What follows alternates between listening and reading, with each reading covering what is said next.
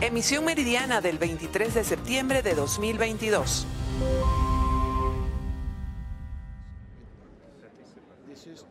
La Comisión de Investigación de la ONU sobre Ucrania afirmó el viernes que se cometieron crímenes de guerra en el país desde la invasión rusa de febrero pasado, confirmando las sospechas que existían. Basándonos en la evidencia proporcionada por la Comisión, se concluye que en Ucrania se cometieron crímenes de guerra. Durante sus investigaciones, la comisión visitó 27 ciudades y localidades e interrogó a más de 150 víctimas y testigos. Los cuerpos hallados tienen como características comunes señales visibles de ejecuciones, como las manos atadas por la espalda, heridas de bala en la cabeza o cortes en el cuello. Los interlocutores describieron golpes, descargas eléctricas y desnudez forzada, así como otros tipos de violaciones en dichos centros de detención. Según los informes, tras ser trasladados a centros de detención en la Federación Rusa, algunas víctimas han desaparecido. Los investigadores de la ONU también recibieron información de casos de violencia sexuales. En algunos casos, familiares o allegados fueron obligados a presenciar esos crímenes. La edad de las víctimas de violencias sexuales iban de 4 a 82 años. La comisión fue lanzada en marzo pasado por el Consejo de Derechos Humanos de Naciones Unidas para investigar las denuncias por el accionar de las tropas rusas en Ucrania. Luego, el Consejo aprobó en mayo una nueva resolución que pedía a la Comisión investigar específicamente las graves violaciones de los derechos humanos cometidas por las tropas rusas en las regiones de Kiev, Chernigov, Kharkov y Sumy. El exalcalde del municipio Bolívar, William Gómez, se pronunció con respecto a la situación del transporte público que intenta llegar a la frontera. A su consideración debe flexibilizarse todas las normas vigentes debido a que las personas pudiesen movilizarse aún más hasta la frontera con la reapertura del próximo 26 de septiembre. Esto ha generado allí pues una decisión que no tiene ninguna ordenanza, ningún decreto, ni lo que se apegue a ley para tomar esa decisión y pues esto ha generado que se generen allí pues una anarquía, un desorden del transporte hacia la frontera, unas mafias allí apostadas por esta decisión anticonstitucional de este director del transporte, donde toma la ciudad de San Antonio como una ciudad secundaria y su terminal y que en el cual no le permite la llegada del transporte directamente, donde el usuario es quien decide si viaja directo desde cualquier ciudad del país hacia San Antonio o sale desde San Antonio a cualquier ciudad del país o si quiere llegar a San Cristóbal y de allí hacer transbordo, si lo desea, eso lo decide el pasajero, el usuario. Hasta que ustedes no le levanten esta medida de bloqueo hacia San Antonio del Táchira, se van a prestar para que todas estas mafias, toda esta anarquía, toda esta incluso estafa al usuario, al transportista que se viene presentando por esta decisión, lamentablemente va a seguir. Así hagan operativos que duran dos o tres días efectivos y luego llegan y caen a lo mismo. Van más de siete, ocho operativos en lo que va del año y no han tenido efectividad. Solamente los transportistas autorizados pueden llegar hasta la frontera de Venezuela con Colombia. Sin embargo, hasta el momento las autoridades regionales no han informado si esto cambiará a propósito de la reapertura de los puentes internacionales. Reportó desde el estado Táchira Lorena Bornacelli. Buenas tardes. El primer vicepresidente de Fede Cámara, Adán Celis, dijo que celebra la decisión de la reapertura de la frontera colombo-venezolana. Los problemas de los gobiernos no pueden afectar a la gente que, resuelvan los gobiernos sus problemas sin afectar. Esa era una frontera, como todas las fronteras del país, pero especialmente una frontera muy caliente, una frontera donde hay un intenso eh, intercambio comercial, pero más allá hay un intenso eh, intercambio de personas, hay familias que están de un lado y de otro y que se han visto perjudicadas por esto.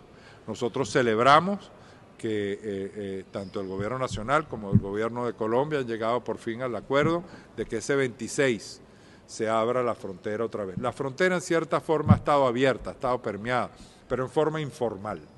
Ha sido a través de un, de un comercio informal y nosotros esperamos que ese comercio formal toque vigencia. Ahora sí, muy importante, no queremos que eso, eso ahora pase a un, a, un, a un tema sin ningún tipo de controles, como están entrando, que el contrabando ahora siga pasando, ahora en vez de pasar por las trochas, el contrabando entonces pase más directo por, por los puentes que tenemos allá. Nosotros tenemos que, de cierta forma, estar y sentirnos identificados con nuestros productos nacionales.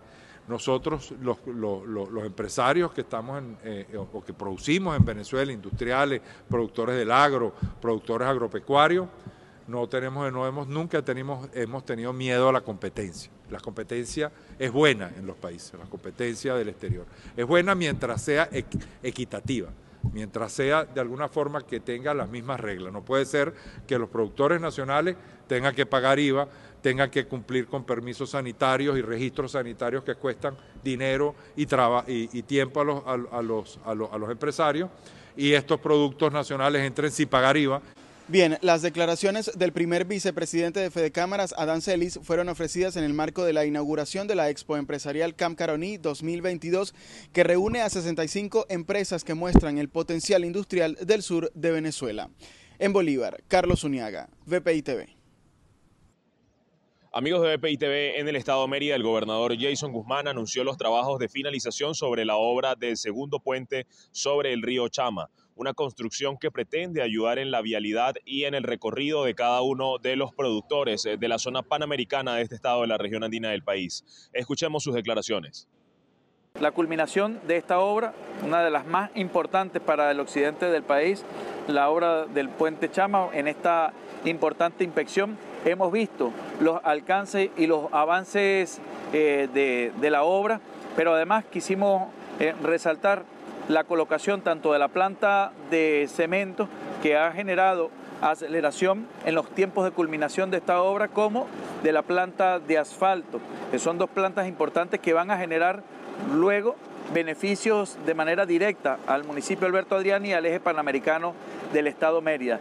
De igual manera estuvimos haciendo una evaluación sobre los alcances que tiene el, el plan de recuperación del Vigía en el tramo desde el peaje hasta la Don Pepe Roja, hasta donde hemos avanzado, todavía sigue en los trabajos de colocación de asfalto y vamos alternando los trabajos que se hacen aquí en el puente con los trabajos que se hacen en la avenida Don Pepe Roja, porque es, parte de ese gran aporte que se va a hacer para eh, garantizar la vialidad en perfectas condiciones del Estado. Se espera que en tan solo unos días pueda finalizar la construcción del segundo puente sobre el río Chama a la par de continuar con los trabajos para la recuperación de la vialidad del Estado Mérida. Desde la ciudad andina, soy José Gregorio Rojas, BPI TV. Establecemos este contacto desde el estado Carabobo, región central de Venezuela, para informarles que vecinos adyacentes a la avenida principal José Rafael Pocaterra, del municipio Guacara, demandan atención por parte de Hidrocentro. Aseguran que trabajos inconclusos han dejado la principal arteria vial intransitable. Veamos.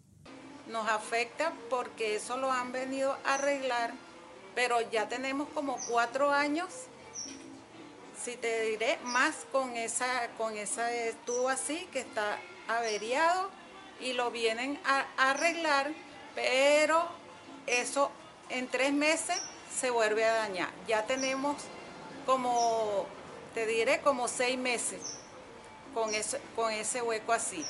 A mí me afecta porque eso una vez explotó a las dos de la madrugada y yo me inundé mi hermana se inundó, todos nos inundamos. Tuve mucha pérdida de enseres, ¿oíste? Entonces, por eso es que uno está aquí peleando para ver si nos arreglan todo eso, todo por, todos los huecos y las averías que tienen esos, esos tubos de agua potable esa agua no la han arreglado. Tiene más de cuatro, más de cinco años. Yo también al frente tengo un botecito pequeño, pero ese lo arreglaron y lo dejaron así. Y eso causa problemas de polvo, de todo. Aquí estamos esperando de que nos arreglen la, calle aquí porque está toda, tiene ya como más o menos como tres meses que está así dañada y tenemos, también miedo por los carros, que los carros van a ir, que se colean, y algún día puede haber un accidente y no queremos nada de eso, pues. Los afectados hicieron un llamado a los entes gubernamentales a dar una solución definitiva a esta situación que es recurrente en la zona. Desde el estado Carabobo, región central de Venezuela, reportó para ustedes Ruth Laverde. Así es, gracias por el contacto. Y es que este grupo de vecinos asegura haberse afectado ante la libre circulación de las aguas servidas en las calles de esta comunidad, asegurando además que no han sido atendidos en su reclamo ante las autoridades regionales. Veamos. Le hacemos un llamado a nuestro gobernador primitivo cedeño y a la alcaldesa para que se aboquen a este problema que tenemos con las cloacas. Ya entre una semana arrancan las clases y todas estas aguas pasan por frente del Liceo Oscar Mendoza. Esto va a traer una enfermedad respiratoria, viene trayendo dengue, viene trayendo muchas enfermedades por el mal olor de las aguas servidas. Le hacemos un, llamado al gobernador Primitivo Cedeño y a la alcaldesa para que se aboque esta problemática que tenemos aquí en la comunidad de las aguas servidas, que corren libre por nuestras calles, acabando con el asfalto. Pasan por al frente del liceo, tenemos niños y ancianos. Por favor, les, les pedimos de corazón. Bien, este grupo de vecinos ya se encuentra afectado ante los olores nauseabundos en esta zona y temen verse perjudicados además ante la proliferación de enfermedades, sobre todo en las personas en edad vulnerable. Es parte de la información que se genera a esta hora desde nuestra región llanera y por lo pronto los invitamos a continuar con más de la presente ronda informativa. Cansados de vivir entre aguas residuales, vecinos de la calle Nueva del barrio La Florida decidieron elevar su voz de protesta este viernes 23 de septiembre para exigir a la empresa Hidrofalcón y a la gobernación del estado Falcón la reparación de la red de aguas servidas. Para que noten la problemática que existe acá en el sector La Florida. Como ustedes están viendo tras la cámara, este grupo de personas. Hoy en día estamos acá, pues estamos afectados. Yo soy una persona que estoy directamente afectado porque todas las aguas residuales, lo que son las aguas negras, van a parar a la tanquilla de mi casa. Y esto, por consiguiente, va a parar a toda la, todo lo que es el sector de la calle Nueva y el sector de la calle San Rafael y la calle Marino. Entonces el llamado es enfáticamente a los entes gubernamentales para que acudan acá al sector y traten de resolver esta problemática que nos está afectando a todos. Miren acá, esta problemática nos lleva a nosotros a que haya enfermedades dentro de la comunidad. Aquí hay niños, personas mayores, jóvenes, adultos. En verdad necesitamos que ustedes como, como voceros de, de periodismo eh, nos hagan llegar esta problemática. Gobernador y al ciudadano alcalde, que nosotros no somos parásitos, nosotros somos personas que, fuimos útiles en esta comunidad y que por qué este gobierno los tiene abandonados en esta situación. Estamos ahogados en aguas negras. Los frentes de las casas están llenas de aguas negras, uno no puede ni salir, no entra, casi no entra carro porque las calles están llenas. Mire, señor gobernador, señor alcalde, póngase la mano en el pecho y recuérdese que nosotros somos seres humanos. Es parte de la información que tenemos a esta hora desde el Estado Falcón. Continuamos con más de Noticias BPI TV. En el estado Nueva Esparta cada vez se hace más recurrente la denuncia de los habitantes por las fallas en la recolección y disposición de las aguas servidas. Hoy acudimos a un llamado de la comunidad del sector La Guada en Guatamare, municipio García, y este es su testimonio. El problema es que hay niños cercanos con lesiones en el cuerpo, diarrea, vómitos, y queremos impedir esto. Estamos cocinando y esos olores se meten a final de las 12 del día. Es el señor que vive aquí en la curva, está sin luz y sufriendo de esta podrición se queja mucho de estas cosas y queremos colaborar. Y que pusieron la denuncia, que denunciaron y plantaron una carta y Vitoriano de la Guada dijo que eso se iba a arreglar después de la fiesta del Valle y no se solucionó nada. ¿Desde cuándo está eso así? Eso está del año pasado. Pero ahora se bordó más porque se han echado basuras ahí. Eso es así, por eso no tiene tapa. Ha hecho la gestión de la carta. Se puso la denuncia a la gobernación, se le pasó a la alcaldía de García como a la alcaldía del Valle y se quedó a la espera que la solución, que faltaba un Bactro y yo creo que todavía no han encontrado el Bactro, porque la respuesta que dieron era que cuando tuvieran el Bactro mandaban el Bactro y todavía no se le ha visto la cara del Bactro. Arreglen este problema que está visible. Pues yo no creo que por aquí no pase el gobernador, Yo no creo que por aquí no ha pasado el alcalde. Y entonces es lo que está sucediendo. Que vengan a solucionar el problema.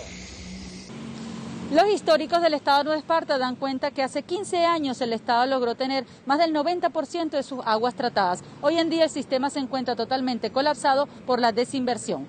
Desde la isla de Margarita, Ana Carolina Arias.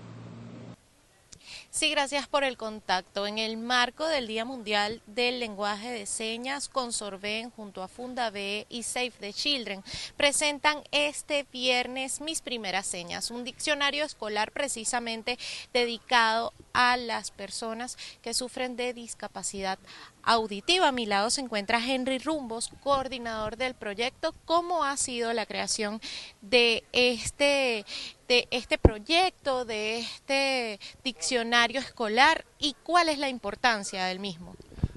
Bueno, agradecido primero por la participación de ustedes con nosotros. Como tú lo decías, hoy 23 de septiembre, Día Internacional de la Lengua de Señas, para nosotros es un gran orgullo presentarle a la comunidad sorda de Venezuela el primer diccionario escolar en lengua de señas venezolana. Un esfuerzo de la Fundación Vanessa Peretti y la Confederación Venezolana de Sordos que con su empeño nos han permitido a nosotros trabajar con ellos para presentarle este diccionario. La importancia de este diccionario es que es un diccionario que pretende ser lo más inclusivo posible. Es el primer diccionario en Latinoamérica con estas características, que sirve para las personas sordas, para los niños sordos que puedan tener baja visión y puedan entonces entender o puedan tener un material accesible para que los coayude en sus clases, en la vida diaria y la importancia para la comunidad de sordos es que fue pensado para ellos. No es un diccionario que fue una copia de otro diccionario y se adaptó para los sordos, sino que fue pensado para los niños sordos y los niños sordos venezolanos. De ahí la importancia y de ahí la alegría que sentimos nosotros en presentarlos el día de hoy. Me gustaría preguntarle cuáles son las particularidades que tiene la lengua de señas venezolana con respecto a otras eh, lenguas de señas de otras latitudes. Si existe algún tipo de diferencia, ¿cuáles son las principales diferencias? Sí, las diferencias que nosotros tenemos son básicamente lexicales. Las señas son diferentes. Hay algunas, algunas señas que pueden ser iguales, pero no todas. Por ejemplo, nosotros aquí en Venezuela en nuestro desayuno diario tenemos la seña de arepa y esta seña pues muy probablemente en otras lenguas de señas no signifiquen nada porque no es parte de la idiosincrasia de ellos. Te voy a colocar otros ejemplos, por ejemplo nosotros en la lengua de señas venezolana la seña de mamá es tocándose ligeramente la, la mejilla o tocándose el lóbulo de la oreja, pero en otras lenguas de señas, como por ejemplo la americana, esto arriba o abajo. Entonces, esas sutiles diferencias que la gente piensa que es una lengua universal, no lo es y los niños sordos con este diccionario que la Fundación Vanessa Peretti con Sober entregan al público el día de hoy va a que los niños refuercen esa lengua y nosotros, los oyentes, podamos también aprender de ella. Muchísimas gracias. Palabras de Henry Rumbos, coordinador de este proyecto de Mis Primeras Señas, un diccionario escolar especialmente pensado para las personas sordos y especialmente para los niños venezolanos. Desde Caracas, Venezuela, Irene Mejías. Representantes del Sistema de Orquesta Sinfónica de Venezuela visitaron la sede de esta organización ubicada en San Juan de los Morros, capital del estado Guárico. Esto para realizar un ensayo con los miembros de la institución que componen la orquesta del estado Guárico. Todo esto en medio de distintas necesidades y con la intención de impulsar su crecimiento. las condiciones no son las correctas para poder ensayar. Eh, me di cuenta que no hay mucha luz hay problemas con el agua, eh, no hay aire acondicionado y aquí el, calor por estos lados no es nada fácil. Eh, yo creo que tenemos que, reflexionar y, valorar lo que tenemos en casa. Aquí tenemos un potencial increíble, pero necesitan ayuda. E, ellos solo no lo pueden hacer. Eh, yo, invito a todas las autoridades, a las empresas privadas, públicas, a los vecinos. A, yo sé que muchos, muchos vecinos lo están haciendo, pero que que apoyen a, sus músicos, a sus jóvenes, porque e, este es el futuro de Venezuela. Entonces, eh, yo creo que lo mejor es, que, o sea, si, cada uno de nosotros pone un granito de arena, esto lo podemos cambiar todos. Desde hace más de tres años, la Orquesta Sinfónica del Estado Guárico no cuenta con un director. Desde el Sistema Nacional destacan la importancia de encontrar a alguien capaz de dirigir a los niños y jóvenes, sobre todo porque en medio de este grupo encuentran talento capaz de representarnos en cualquier parte del país y sobre todo en el mundo. En Guárico, Venezuela, Jorge González.